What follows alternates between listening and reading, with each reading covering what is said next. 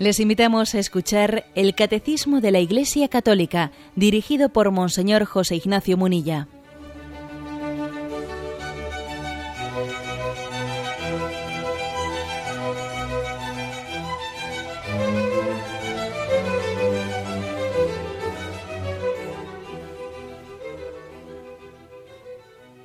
Un cordial saludo a todos los oyentes de Radio María. Un día más, con la gracia del Señor, proseguimos el comentario del catecismo de nuestra Madre, la Iglesia. Habíamos quedado en el punto 388. Estamos en los inicios de la explicación del tema del pecado original. Y el punto 388 tiene como título El pecado original, una verdad esencial de fe. Eh, que por cierto, ya el título dice bastante. ¿Eh? el pecado original una verdad esencial de fe, el hecho de que diga que es una verdad esencial, que no es una verdad mm, pues que podía mm, ser calificada de, rango inferior, que podía ser eh, una cuestión menor, no, no es una cuestión menor. El tema del pecado original es una cuestión en la que eh, está implicado todo el resto de la concepción, de la concepción del cristianismo no es que esté sustentado todo en esa verdad de fe, pero verdaderamente es imposible negar el pecado original sin, sin negar con ello otras muchísimas cosas. ¿eh? Las verdades de fe están concatenadas. Concatenadas. Entonces, si alguien niega una verdad, eso tiene consecuencias muy fuertes para, eh, para otras verdades de fe. Esto creo que a lo largo de la explicación del catecismo, pues lo hemos visto muchas veces. Por ejemplo, eh, la doctrina la doctrina de la Inmaculada Concepción. Bueno, claro, si alguien niega el pecado original, hace incomprensible la doctrina de la Iglesia sobre la Inmaculada Concepción. ¿Qué significa entonces que María, eh, pues por el hecho de que iba a ser madre de Dios, ella tuvo el privilegio de ser preservada mm, del pecado original, etcétera? Pues entonces eso, eso no, no significa nada, ¿no? Eso que que dice que confesamos los católicos el 8 de diciembre, ¿qué es eso? Claro, si el pecado original no existe o si es una mera, ¿eh? pues es un mero género literario, si estamos eh, mm, hablando de un concepto que no es un acontecimiento, ¿eh? para entendernos, entonces lo que celebramos de la Virgen María, pues también tiene que ser algo simbólico que en el fondo no se concreta en nada por ejemplo. ¿no? Es decir, las verdades de fe están concatenadas y no se puede, ¿eh?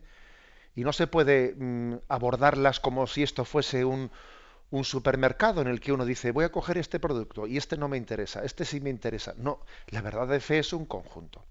Por otra parte, es curioso observar cómo eh, yo creo que el, propio pueblo de Dios y, la acción que el Espíritu Santo ejerce en él nos prueban que esto es verdad porque cuando el Espíritu Santo da la gracia de la conversión a alguien, pues yo, vamos, la, experiencia que tengo como sacerdote es que cuando el Espíritu Santo da la gracia de la conversión a alguien, él abraza la fe, pero totalmente, o sea, no un poco, no en esto sí y en lo otro no. Eh, no creo en esto, pero el pecado original no. No. Cuando el Espíritu Santo nos da la gracia de la conversión, cuando alguien cae del caballo, entre comillas, ¿no? Como San Pablo, eh, abraza la fe en su totalidad. ¿eh? No empieza a hacer allí una especie de eh, selección de verdades mm, de, acuerdo a lo políticamente correcto, de acuerdo a mi, a mi ideología. O sea, el que, el que recibe el toque de la conversión dice, vamos a ver, ¿Dios se ha revelado o no se ha revelado? Si Dios se ha revelado, yo me abrazo la plenitud de la revelación. No voy a estar yo diciendo, ¿eh? Eh, me gusta esto, pero no me gusta lo otro de la revelación. Oye, si Dios se ha revelado, ¿quién eres tú para juzgar la revelación de Dios? ¿Mm? Bueno, esto creo que es importante, eh, porque es que aquí dice, pecado original, una verdad esencial de fe. Creo que me habéis escuchado más de una ocasión, un poco, eh, pues irónicamente, irónicamente, bueno, pues desenmascarar a esta cultura nuestra racionalista que pretende juzgar la revelación. Oiga, la, revelación, claro, que, claro que tenemos que razonarla, pero es razonarla para entenderla mejor y para aceptarla mejor, no para ponerme yo por encima de la revelación, ¿no? como aquel que decía, ¿eh? aquel que decía que estaba predicando y decía, pues como decía Jesucristo y en parte tenía razón, dice, pero bueno, pero ¿cómo que en parte tenía razón? ¿Pero dónde vas tú? ¿Eh? Bueno, algo así. ¿eh? Por eso me permito un poco desenmascarar ¿no? esta cultura que pretende, ¿eh? pretende no sé, pues ponerse a sí mismo su subjetividad, su relativismo, pretende ponerlo como criterio último para juzgar la revelación. Bueno, dicho esto, vamos a meternos con el punto 388 el pecado original una verdad esencial de fe. Dice, con el desarrollo de la revelación se va iluminando también la realidad del pecado. Aunque el pueblo de Dios del Antiguo Testamento conoció de alguna manera la condición humana a la luz de la historia de la caída narrada en el Génesis, no podía alcanzar el significado último de la historia que sólo se manifiesta a la luz de la muerte y de la resurrección de Jesucristo. Es preciso conocer a Cristo como fuente de la gracia para conocer a Adán como fuente del pecado. El Espíritu Paráclito, enviado por Cristo resucitado, es quien vino a convencer al mundo en lo referente al pecado, revelando al que es su redentor. Bueno, en primer lugar, este punto 368 habla de que ha habido un desarrollo en la revelación. Esto tengámoslo siempre en cuenta. ¿eh? la revelación eh, no ha sido instantánea, ha sido progresiva. Y la plenitud de la revelación ha llegado en Jesucristo. Y el Espíritu Santo que Cristo envía desde el Padre, pues también se ha comprometido a irnos dando una iluminación ¿eh? progresiva mm, de esa comprensión de la plenitud de la revelación en Cristo.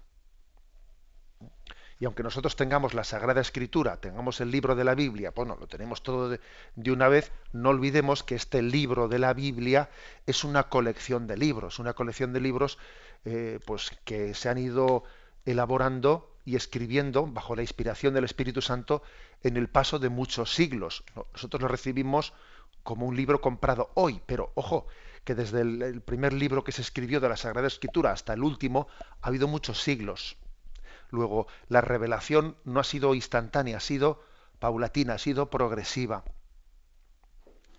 Y esto viene bien decirlo porque nosotros hemos tenido el don de Dios, hemos tenido el regalo de Dios, somos unos privilegiados, pues porque hemos recibido, hemos nacido eh, cuando ya la plenitud de la revelación estaba completada. Hay algún pasaje en, en el Nuevo Testamento, no recuerdo ahora mismo dónde está, en el que el Señor dice, muchos soñaron ver lo que vosotros estáis viendo y murieron sin verlo. O sea, es decir, muchos soñaron la plenitud de la revelación, quisieron ¿eh? conocer más, estaban deseando.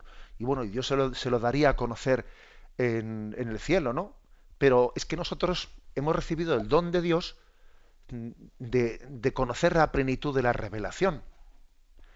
Somos unos privilegiados, es un don de Dios, es un talento muy grande. ¿eh? Acordaros de aquel anciano Simeón que había recibido la promesa de Dios de no morir hasta que no viese entrar ahí en el templo el esperado de los, ¿eh? el esperado de los pueblos, el esperado de los tiempos, ese Mesías que Israel esperaba. Y Dios le concedió a aquel anciano Simeón y a la profetisa Ana, bueno, pues poder ver eh, su llegada. Y entonces Simeón entona el nundimitis, ¿no? Dice, ahora Señor ya puedes llevar a tu siervo, ya puedo yo morirme porque ya he visto al que esperaban las naciones. Bueno, algo así nos tenemos que sentir nosotros, como el anciano Simeón. O sea, somos unos privilegiados.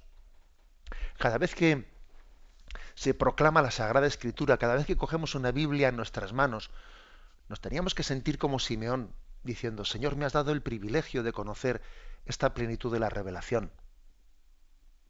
Eh, acordaros de, esa frase de Jesús. ¿eh? Muchos soñaron con ver lo que vosotros habéis visto y no lo vieron. Y tú eres un privilegiado. Y, tú has recibido el talento de los talentos, que el talento de los talentos es la revelación. No hay un talento mayor que Dios te podía dar, que es la plenitud del Espíritu Santo. ¿Eh? Entonces, ante, ante esto, yo creo que hay un drama el drama es pues eh, la ignorancia de la escritura, que tenemos, el desinterés por la escritura. La verdad es que un auténtico drama que manifiesta la enfermedad del corazón del hombre es que no tengamos sed de su palabra, que no tengamos sed de acoger la revelación de Dios. Oye, que esto no es normal, o sea, no es normal que a alguien pues le interese más leer cotilleos, eh, leer cotilleos que abrirse a la revelación de Dios. Eso no es normal. O sea, no tener sed de la palabra de Dios y instalarnos en la ignorancia, una ignorancia culpable. Claro, me refiero a una ignorancia pues por no querer saber, por no tener interés de saber. Eso es algo, algo que nos que, está delatando ¿no? la enfermedad de nuestro corazón.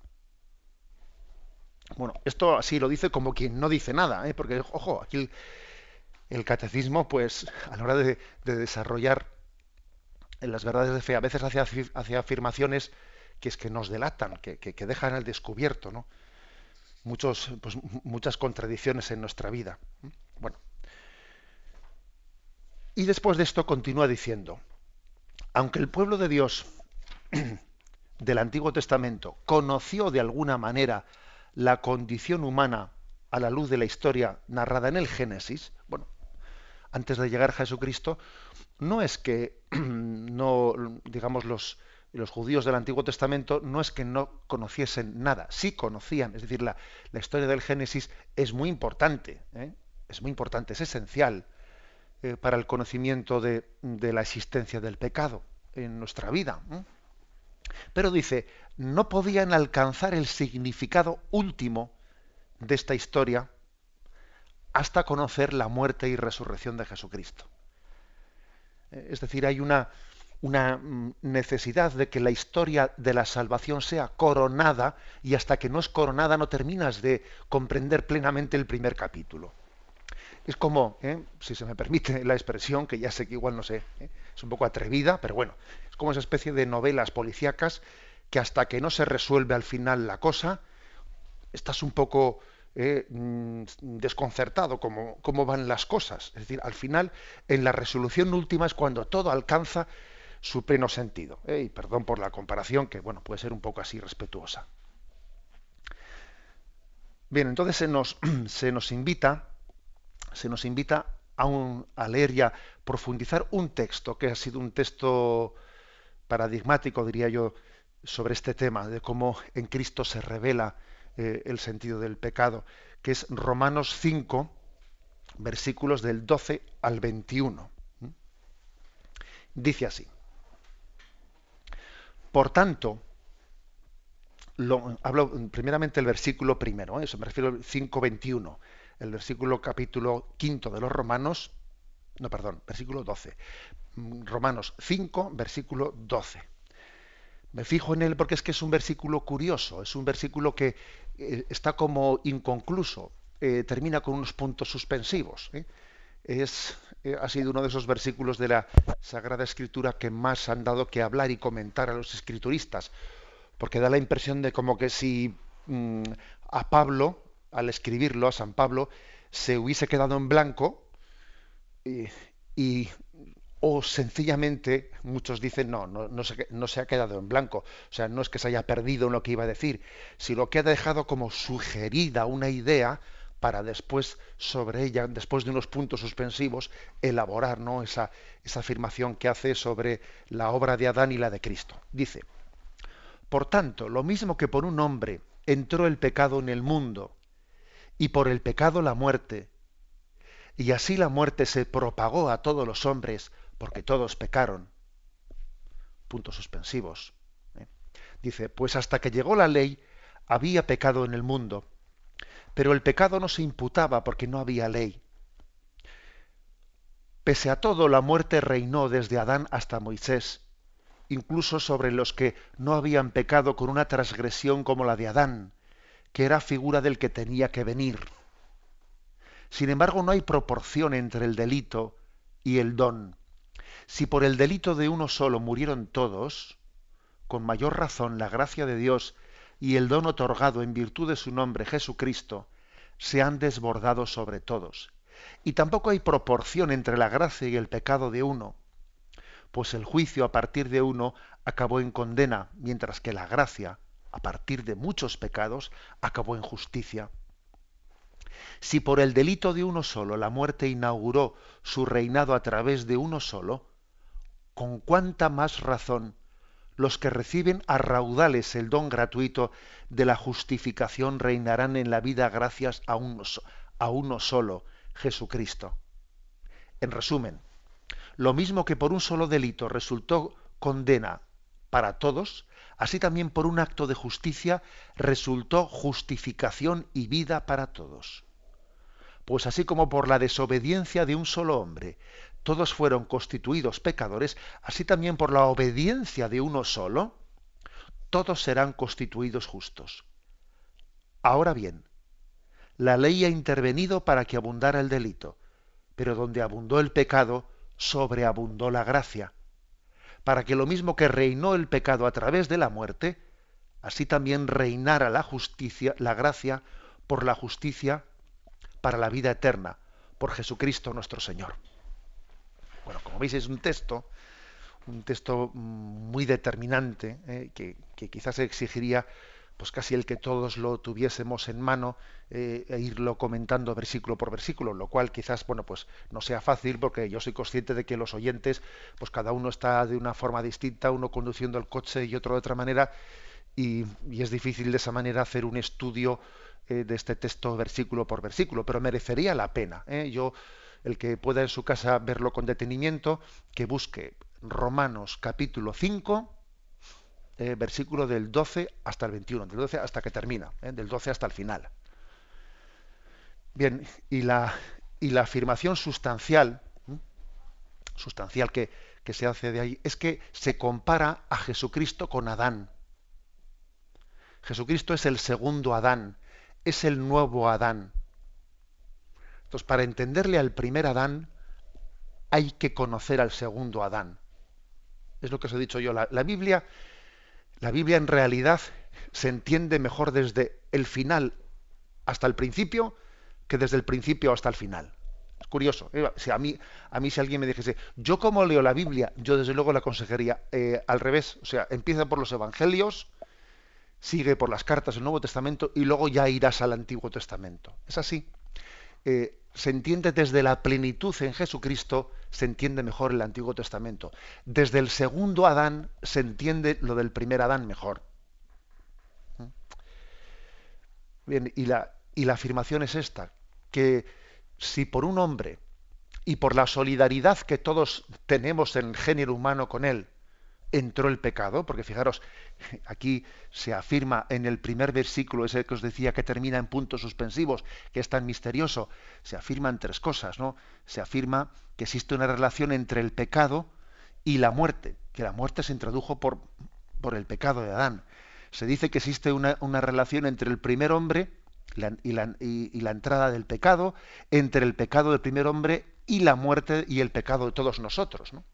Se dicen cosas fuertes, pero dice, es que hay una especie de paralelismo, porque nosotros tenemos esa especie de, bueno, porque participamos ¿no? de, ese mismo destino de la condición humana de Adán, las consecuencias de su pecado se han derivado para todos nosotros. Pero al mismo tiempo, porque Jesucristo asume nuestra naturaleza humana ¿eh? y se une a nuestra condición, también su redención tiene consecuencias en todos nosotros. Si por un hombre entró el pecado, por otro hombre entró la gracia. Lo cual también eh, nos, hace meditar en esa unión misteriosa, de unión de destino que tenemos entre, entre todos nosotros. Y Cristo también es compañero de destino, o sea, es decir, Jesús se introduce, ¿eh? asume, se hace, es uno de nosotros, es para, para toda la eternidad uno de nosotros, también para ofrecer su destino, el de la vida eterna, a todos y cada uno de nosotros. Tenemos un momento de reflexión y continuamos enseguida.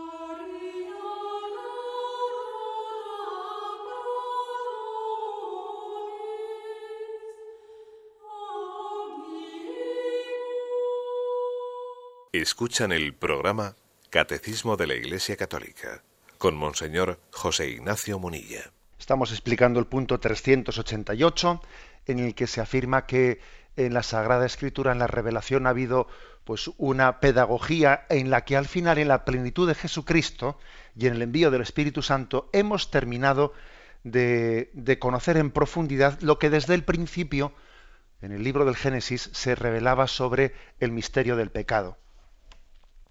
Dice aquí, el Espíritu Paráclito, enviado por Cristo, resucitado, es quien vino a convencer al mundo en lo referente al pecado.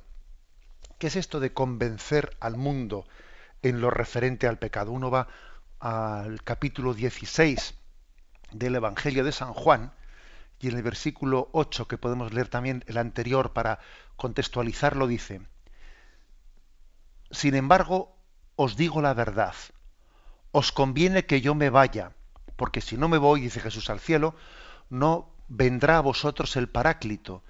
En cambio, si me voy, os lo enviaré. Y cuando venga, dejará convicto al mundo, o sea, dejará convencido al mundo acerca de un pecado, de una justicia y de una condena. Y después dice, de un pecado porque no creen en mí, de una justicia porque me voy al Padre y no me veréis, de una condena porque el príncipe de este mundo está condenado. Está condenado. Se refiere a Satanás. Bien, eh, lo que es curioso en ese texto que aquí subraya el catecismo es la afirmación de que el Espíritu Santo que Jesús envía, envía desde el Padre, ese Espíritu Santo que viene en Pentecostés, dice, dejará convicto al mundo, le dejará convencido al mundo acerca del pecado. Convencer al mundo en lo referente al pecado. Es curiosa esta expresión, ¿eh? Convencer al mundo en lo referente al pecado. Se refiere, bueno, se refiere a que, a que nosotros, mm, eh, sin la luz del Espíritu Santo, no terminamos de entender el misterio del pecado. Cuando estemos en Dios en la vida eterna, en esa visión beatífica que Dios nos promete, allí al ver la santidad de Dios, claro, al ver la santidad de Dios, uno lo tiene todo claro, clarísimo. O sea, la santidad de Dios lo deja todo bien iluminado. Pero aquí, aquí, en ese conocimiento de la fe, dependiendo de la luz del Espíritu Santo que tengas, lo ves más claro o lo ves menos claro. ¿Eh? No sé si recordáis esa famosa expresión de Santa Teresa de Jesús, Santa Teresa de Ávila, que era una auténtica mm, pedagoga, ¿no? La manera de explicar grandes verdades de fe, pero con imágenes muy sencillas. Y, recuerdo que hay un pasaje, no sé si es en el Camino de Perfección o no sé exactamente en qué libro es, de, la, de, las obras de Santa Teresa, en las que dice ella, ¿no? Habiendo, ¿eh? en su lenguaje, ¿eh? en su castellano medieval, dice, habiendo eh, abierto la ventana de la habitación, habiendo abierto la ventana y entrando la luz del sol, vi que la mesa que pensaba que estaba limpia, de repente vi cuánto polvo tiene. Es decir, uno, uno ve la, mesa y dice, está limpia, ya, abre la ventana, entra la luz del sol y dice, qué polvo tiene esto. Coges, pasas el dedo, dice, menudo polvo tenía. Pero tú hasta que no ha entrado la luz del sol no lo has visto. Es decir, eh, es que el pecado solamente se ve a la luz de Dios si uno no conoce la santidad de Dios, no ve el pecado. Es que no lo ve. Por eso suele ocurrir en nuestra vida que uno se siente más pecador conforme está más cerca de Dios. Y paradójicamente, cuanto más lejos está de Dios, cuanto más pecador es, menos pecador se ve. es así. ¿eh? ¿Por qué? Porque hace falta conocer el misterio de la santidad de Dios para, para poder valorar el pecado. Si no, no lo valoras, no tienes punto de referencia. ¿A dónde va Vicente? ¿A dónde va la gente? Bueno, pues uno acaba, acaba tomando por normal, por normal todo, pues porque, claro, como no tiene el punto de referencia de Dios, pues bueno, pues nada, eh, uno acaba confundiendo pues eh, el, mínimo, eh, el mínimo como un múltiplo, digamos, pues lo que hagan los demás, el común denominador, ¿no? Pues digamos, la santidad es lo que hagan los demás. Si yo al fin y al cabo no soy el peor, yo no soy el peor, ¿no? eso nos ocurre. Si sin la luz de Cristo uno no ve su pecado. Bueno, por eso aquí habla de, en, ese texto misterioso, habla de ser convencidos. ¿eh? No se trata de un convencimiento que ha habido una discusión racional, a ver si te convenzo. No, no es eso. ¿eh? Sino que hacer luz, o sea, descubrir lo que dice Santa Teresa, ¿no? Que entre la luz, que entre la luz y deje al descubierto lo que las sombras tenían ahí oculto. Hacer luz en nuestra vida. O sea, darnos cuenta de para qué nos ha creado Dios, cómo nos ha querido Dios. Y entonces desde eso uno entiende su vida y su pecado. Mm, por eso en realidad, fijaros bien, ¿no? No, no es cierto que la doctrina del pecado eh, le lleve a la Iglesia una y otra vez pues a estar siempre eh, dándole vueltas a, a un eterno examen de conciencia de decir, mira esto, has hecho lo otro, has hecho lo otro. No, no es verdad. Claro que hay que hacer un examen de conciencia en el que uno repase repase su vida, ¿no? Pero fijaros, del examen de conciencia casi lo principal es ponerse en presencia de Dios y mirar a Dios y a la luz de Dios ver nuestra vida.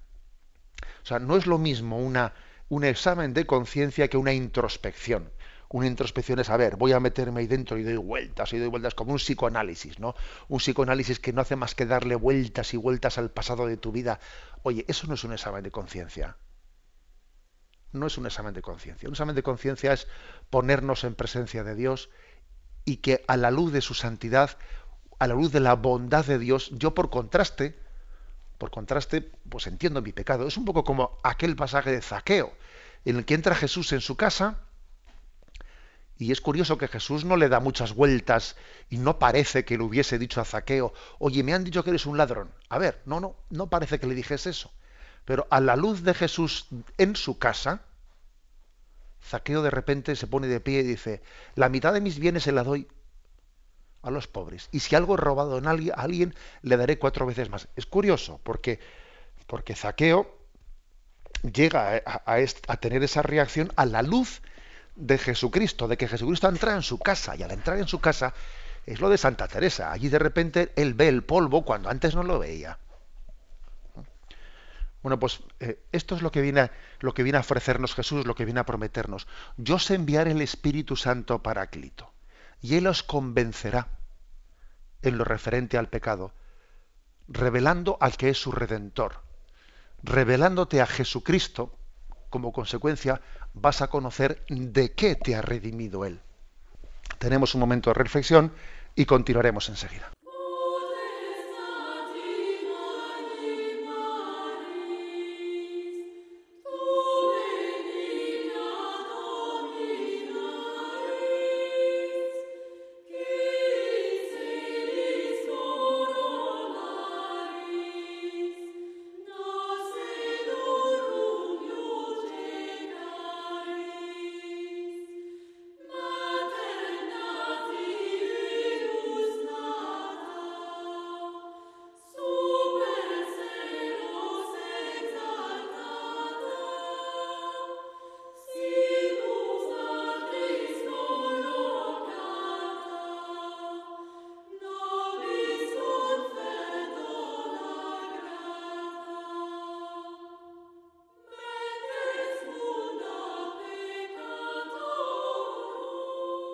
Continuamos en esta edición del Catecismo, pasamos al punto 389.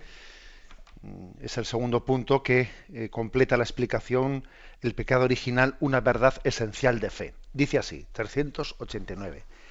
La doctrina del pecado original es, por así decirlo, el reverso de la buena nueva de que Jesús es el Salvador de todos los hombres, que todos necesitan salvación y que la salvación es ofrecida a todos gracias a Cristo. La Iglesia que tiene el sentido de Cristo sabe bien que no se puede lesionar la verdad del pecado original sin atentar contra el misterio de Cristo. La afirmación principal es la siguiente, es decir, el tema del pecado original es como el anverso y el reverso de una moneda. Y el reverso de la moneda es la doctrina del pecado original y de nuestros pecados personales. Y el otro lado de la moneda es Cristo Salvador, Cristo Redentor. Y las dos cosas están unidas. O sea, una moneda tiene dos caras. Y pretender únicamente que mostrar una ocultando la otra, pues no. A veces se quiere, ¿no? Se quiere hoy en día, pues hablar de, Cristo Salvador, pero sin, sin hablar del pecado. y eso, eso es hacerle un triste favor a Cristo Salvador. Porque si yo no sé de qué me salva, de qué me salva, entonces, recuerdo una vez hablando con una persona, pues que tenía dudas de fe sobre, sobre la posibilidad de la condenación del hombre, sobre la doctrina de la salvación y la condenación, tal y como Jesucristo habla, habla de ello en los evangelios, pues a mí me dice, a mí me parece que eso que, pues yo no creo en la posibilidad de la condenación del hombre, me decía, ¿no? Y esto y lo otro, y estaba así hablándome, y claro, pues eh, estábamos en una parroquia, en una parroquia que se llamaba pues del El Salvador, ¿no? Parroquia del Salvador. Y yo me acuerdo que le dije, oye, ¿y entonces esta parroquia en la que estamos, por qué tiene este nombre? ¿Por qué se llama Parroquia del Salvador? Vamos a ver, es que las verdades de fe están todas unidas. Entonces, Jesús, ¿de qué me ha salvado? Si no existe la posibilidad de la perdición del hombre, de la condenación del hombre. ¿De qué me ha salvado? ¿De un catarro? ¿Eh? Con perdón de la ironía. ¿eh? Claro. recuerdo que cuando le dije eso se quedó esa persona pues un poco impactada, ¿no? Dije, ah, pues no había pensado nunca en eso. Hombre, es que estamos hablando de que es la cara y la cruz de una misma moneda si yo niego el, efecto del pecado en el hombre, estoy desdibujando, le estoy quitando toda la intensidad a la salvación de Jesucristo. ¿Mm? El hombre tiene una necesidad radical de salvación. El hombre no se puede autorredimir, no se puede autosalvar, no. El hombre necesita la salvación de Dios. El hombre por sus propias fuerzas bueno, no, es capaz de, quitarse la losa del pecado que le lleva a la perdición. Nuestra salvación viene de Dios. si, eso no lo tenemos claro, la redención de Jesucristo pues es estética, es que es estética. O de lo contrario, como algunas veces ocurre, pues se quiere reducir a una especie de redención, redención política. Bueno, pues Jesús vino pues para, eh, para hacer una especie de redención política y se hace una reinterpretación de, la salvación de Jesucristo, pues, eh, pues eso, ¿no? En tono político, como en la teología más extrema de la liberación se pretendió hacer, ¿no? Venir a decir que Cristo no ha venido a salvarnos de nuestros pecados, sino de la opresión política y no sé qué. Claro, pues entonces reducimos el Evangelio a una interpretación política o otro tipo de interpretaciones. Pero ciertamente no es eso lo que, lo que los Evangelios y la Escritura afirman. La Sagrada Escritura afirma que Cristo ha venido a salvarnos de una esclavitud interior, de la esclavitud del pecado, que tiene muchas consecuencias exteriores, ya, ya, pero se trata de una esclavitud radical que lleva al hombre a la perdición. Bueno, eh, esto es, muy importante este, esta afirmación. Es el adverso y el reverso de una, eh, de una misma moneda. Y luego dice otra cosa, este punto 389, que no me resisto a dejar de comentar, dice, la Iglesia que tiene el sentido de Cristo, sabe bien que no se puede lesionar la revelación del pecado original sin atentar contra el misterio de Cristo. Pero me, impresiona esta expresión del catecismo. La iglesia que tiene el sentido de Cristo, o sea, el sentido de Cristo, entender a Cristo, comprender, comprender el, o sea, tener la clave de explicación de su mensaje, esa clave de explicación está en la iglesia. La iglesia tiene el sentido de Cristo. Me parece una afirmación, incluso diría hasta muy bella, no solo muy verdadera, sino muy bella. La iglesia tiene el sentido de Cristo.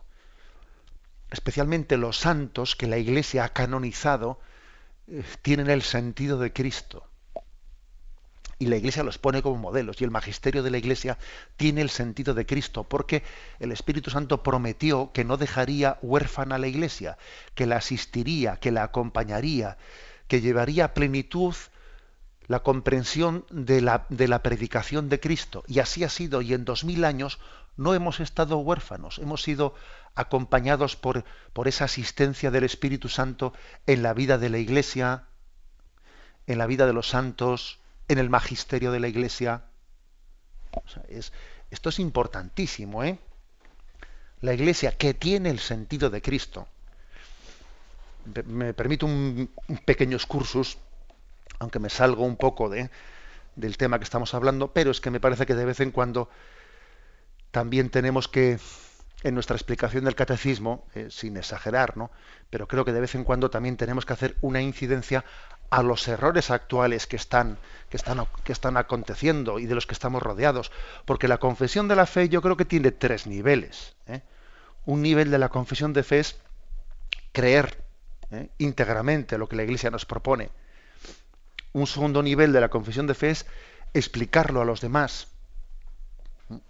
Pero un tercer nivel de la confesión de la fe es rebatir los errores. Y esos tres niveles son importantes. Creer íntegramente, predicar a los demás. Y tercero, rebatir los errores. Por eso de vez en cuando, también en la explicación del catecismo, tenemos que desenmascarar determinadas desviaciones de pensamiento que van ocurriendo en torno a nosotros. Entonces, a lo que iba a, propósito de esta afirmación que hace el catecismo, esto de que la Iglesia tiene el sentido, tiene el sentido de Cristo. Claro, fijaros hasta qué punto esto desenmascara, desenmascara eh, ese, eh, esa tentación de Cristo sí, Iglesia no.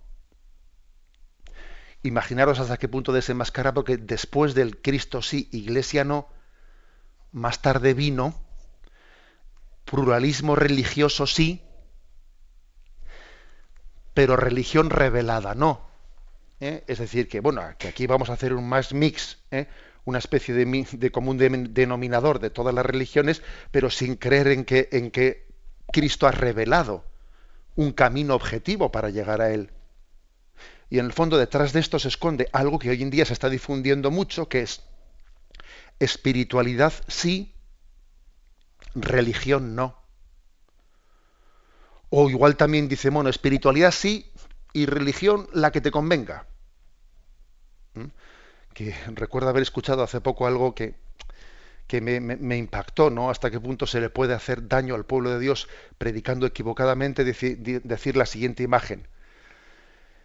La religión es como un vaso y el agua es como la espiritualidad, decía ¿eh? este, este vamos, no voy a dar pistas, ¿no? De quién era la persona, pero bueno, decía, la religión es como un vaso, pero lo importante no es el vaso, lo importante es el agua. Entonces, a mí no me importa qué religión tengas, lo que me importa es el agua. Entonces, tú quieres cambia de vaso, pero lo importante es el agua. El agua es la espiritualidad y el vaso es la religión. Bueno, la verdad es que me parece una falacia tremenda, una concepción tremenda, porque ¿cómo se puede separar espiritualidad, eh, espiritualidad de religión? ¿Cómo se puede separar?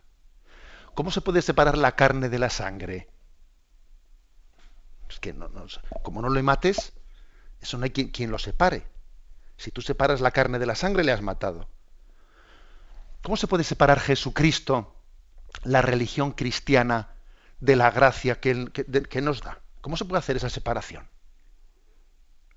¿Eh? es decir, desenmascaremos, ¿eh? desenmascaremos esta teoría subjetivista de la nueva era que se va ¿eh? difundiendo entre nosotros, una nueva era en la que se confunde, no hay religión revelada y en el fondo, pues cuando negamos la revelación, pues acabamos todo reduciéndola a una difusa espiritualidad no, no, perdón. Aquí, lo, aquí la clave está en el acontecimiento de la revelación. Cristo vino y se reveló y vino a nosotros, enviado por el Padre. ¿Eh? Esa es la clave. Luego a mí, a mí no me distingas ahora entre el vaso y el agua, porque como he puesto el ejemplo, la carne y la sangre no se pueden separar. Cristo no solo es el vaso, sino que es el agua. Y no solo es el agua, sino que es el vaso. ¿Eh? Y creo que esta afirmación hecha con fuerza, desenmascarando, eh, como digo, todos estos errores que se están concatenando y que están unidos a esta, a esta visión y a esta imagen de, la nueva era que se va infiltrando entre nosotros, entre nosotros, pues nos tiene que, llevar a afirmar esto que con tanta belleza dice aquí el catecismo, la Iglesia tiene el sentido de Cristo.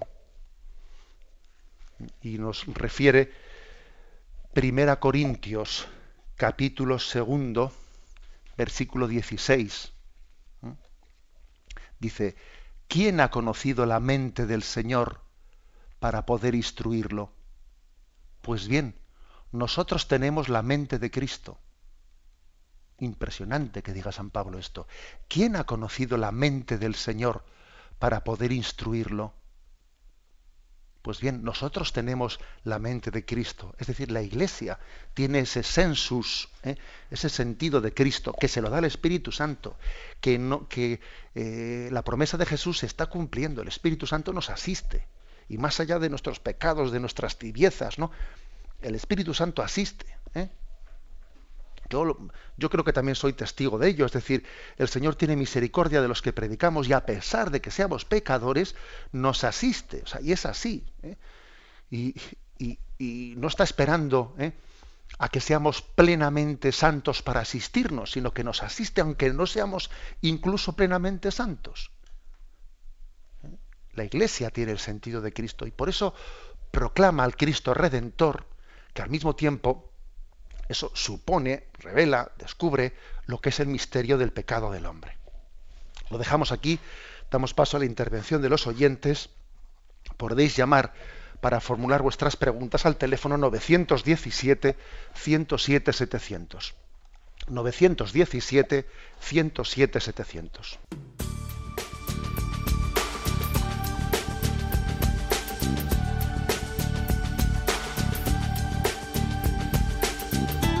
Radio María le ofrece la oportunidad de recibir en su casa sus programas favoritos.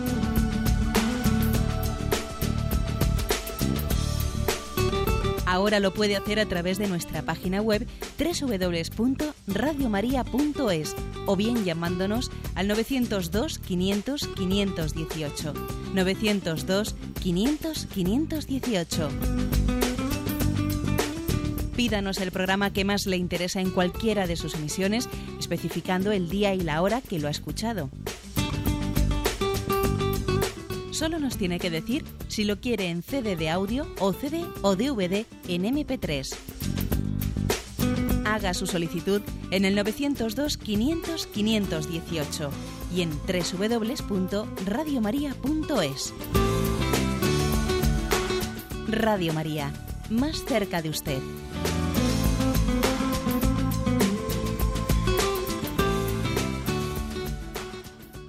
Escuchan el programa Catecismo de la Iglesia Católica con Monseñor José Ignacio Munilla. Sí, buenos días. ¿Con quién hablamos? Buenos días, padre Munilla, de Eduardo de Cádiz. Adelante, Eduardo. Mira, yo vine yo está en el, en el monasterio, unos días de retiro y tal, muy bien. Pero me llamó mucho la atención. Y este monje lo decía con muy buena fe, pero claro, digo yo, ¿de dónde ha sacado este hombre esta idea? Cuando él mismo me, eh, me ha contado experiencia que ha tenido con Satanás. Entonces le contaba aquí a unas personas que estaban también de visita que en el Señor gracia y que el infierno y la condenación no existe. Y yo he leído en Mateo, en Mateo 25, el capítulo 25, del 30 al 42, no sé qué, donde se habla claramente de la condenación eterna. A ver si es que la Iglesia también ha entrado en una confusión. Buenos días, Padre. Gracias. No, la Iglesia la verdad es que no entra en una confusión. ¿eh? La Iglesia no, no, es dueña de ese mensaje revelado y por lo tanto, ¿eh? pues no puede decir eh, ahora está bien visto y lo decimos, ahora no está bien visto y nos lo callamos. No, mire usted. Me, recuerdo con, con, cierta con cierta bueno ironía Recuerdo que como estaba, eh, si recordáis, hace mucho tiempo, pues que iba a ser la Expo, la Expo de Sevilla, la Expo del 92, etcétera, ¿no? Y todo era la Expo, todo iba a ser para la Expo. ¿eh? Y entonces, recuerdo que en una ocasión, en, la parroquia, hablando de, hablando de ese tema, salió el tema de, la salvación y la condenación y tal, y, dice una persona, no, eso también lo van a quitar para la Expo. Para la expo ya lo van a quitar. ¿eh?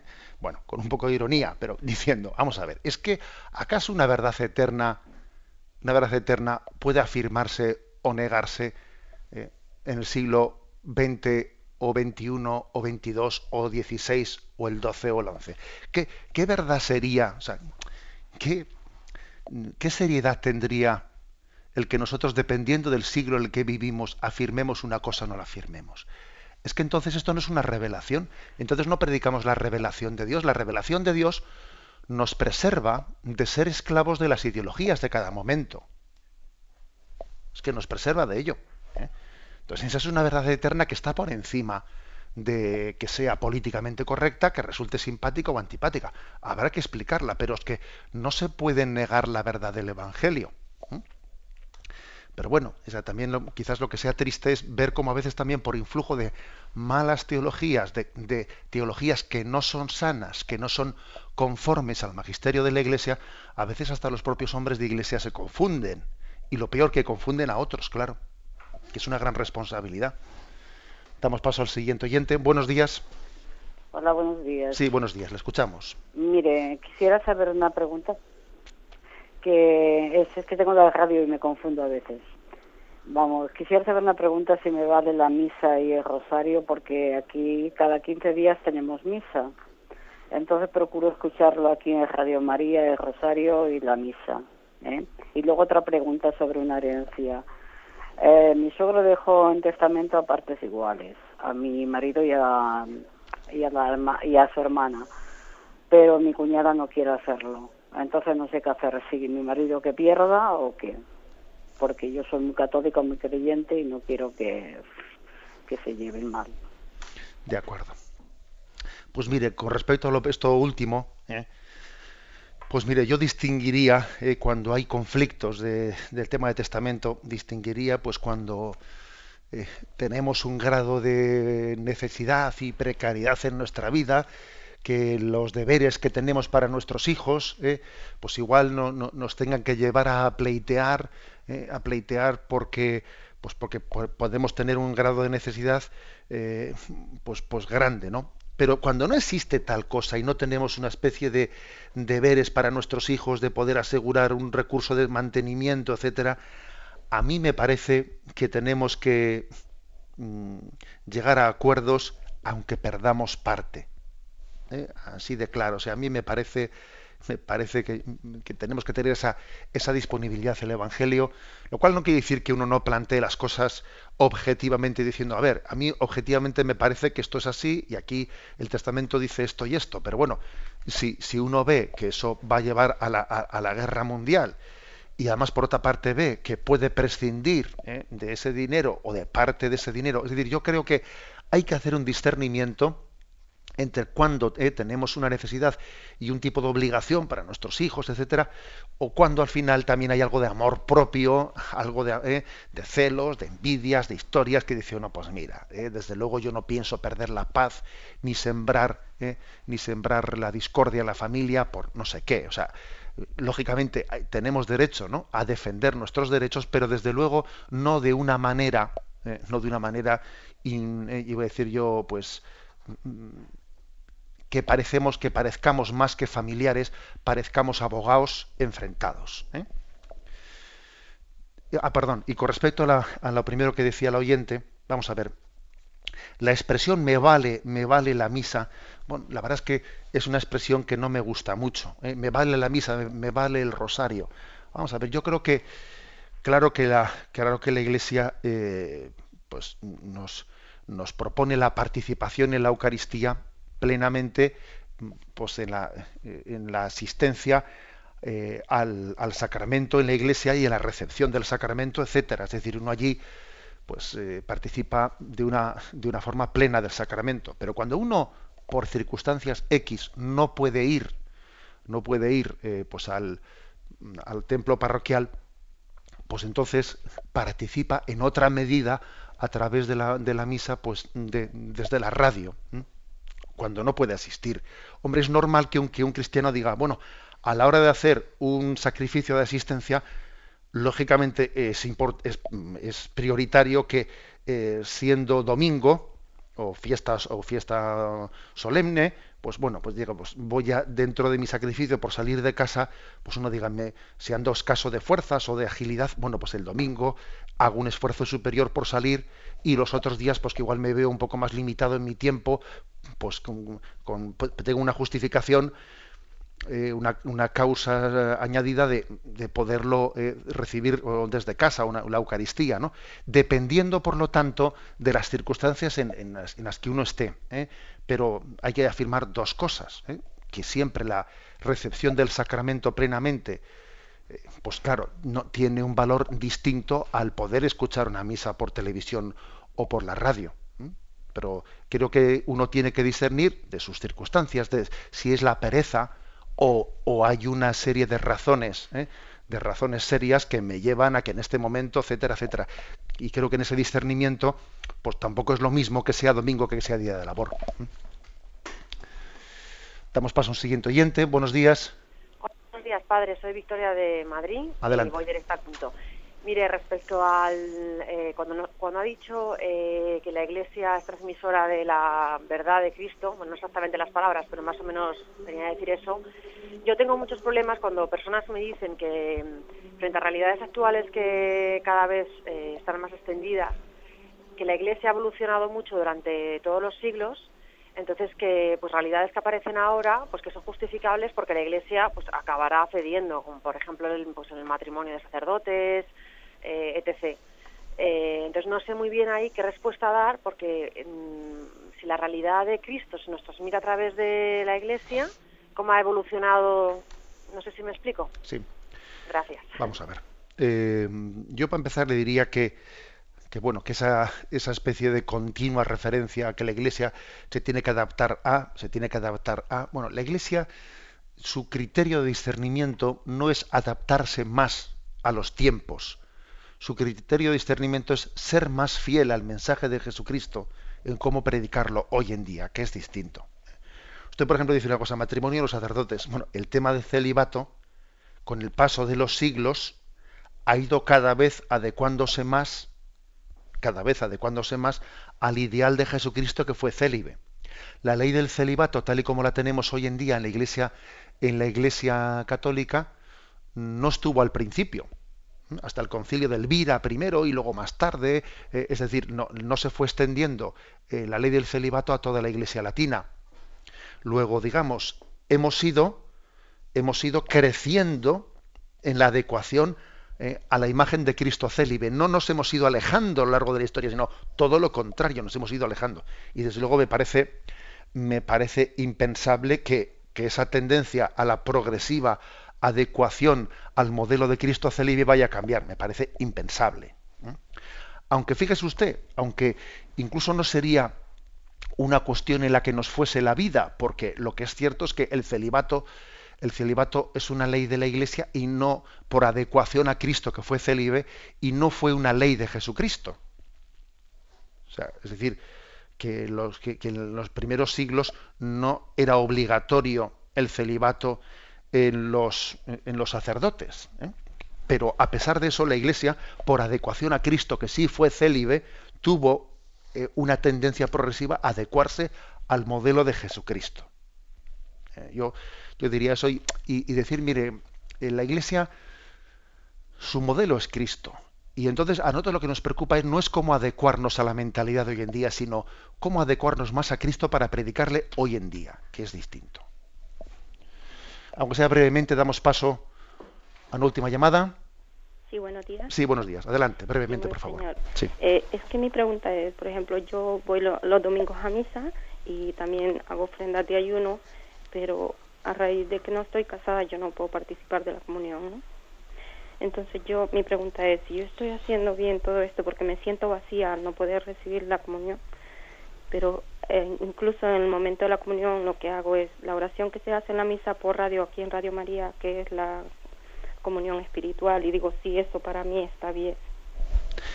Mire, pues está bien y también usted además creo que nos da un testimonio de la conciencia humilde de pecado. Es decir, yo veo que, estoy en una situación que no es una situación regular, que por lo que sea, ¿no? que usted no ha entrado a explicarlo, pues no está casada, y por lo tanto vive, vive en una situación que, que le falta dar un paso de poner a Cristo en el sacramento en nuestra vida, y mientras que yo dé ese paso y le pido al Señor que me dé la gracia para vencer los obstáculos, etcétera, pues lo propio es hacer lo que usted está haciendo, no alejarse de los sacramentos, no alejarse de la oración de la Iglesia, sino asistir a ella y en el momento de la comunión hacer un acto de humildad en el que yo haga una comunión espiritual con Cristo y no recibirle sacramentalmente. Creo que usted pues mire usted, a veces a veces también entre comillas, desde nuestras situaciones alejadas ¿eh? y desde nuestras, entre comillas, irregularidades, podemos predicar a los demás. Y creo que usted nos predica en la conciencia de pecado, que necesitaríamos todos, todos. ¿eh? La bendición de Dios Todopoderoso, Padre, Hijo y Espíritu Santo, descienda sobre vosotros. Alabado sea Jesucristo.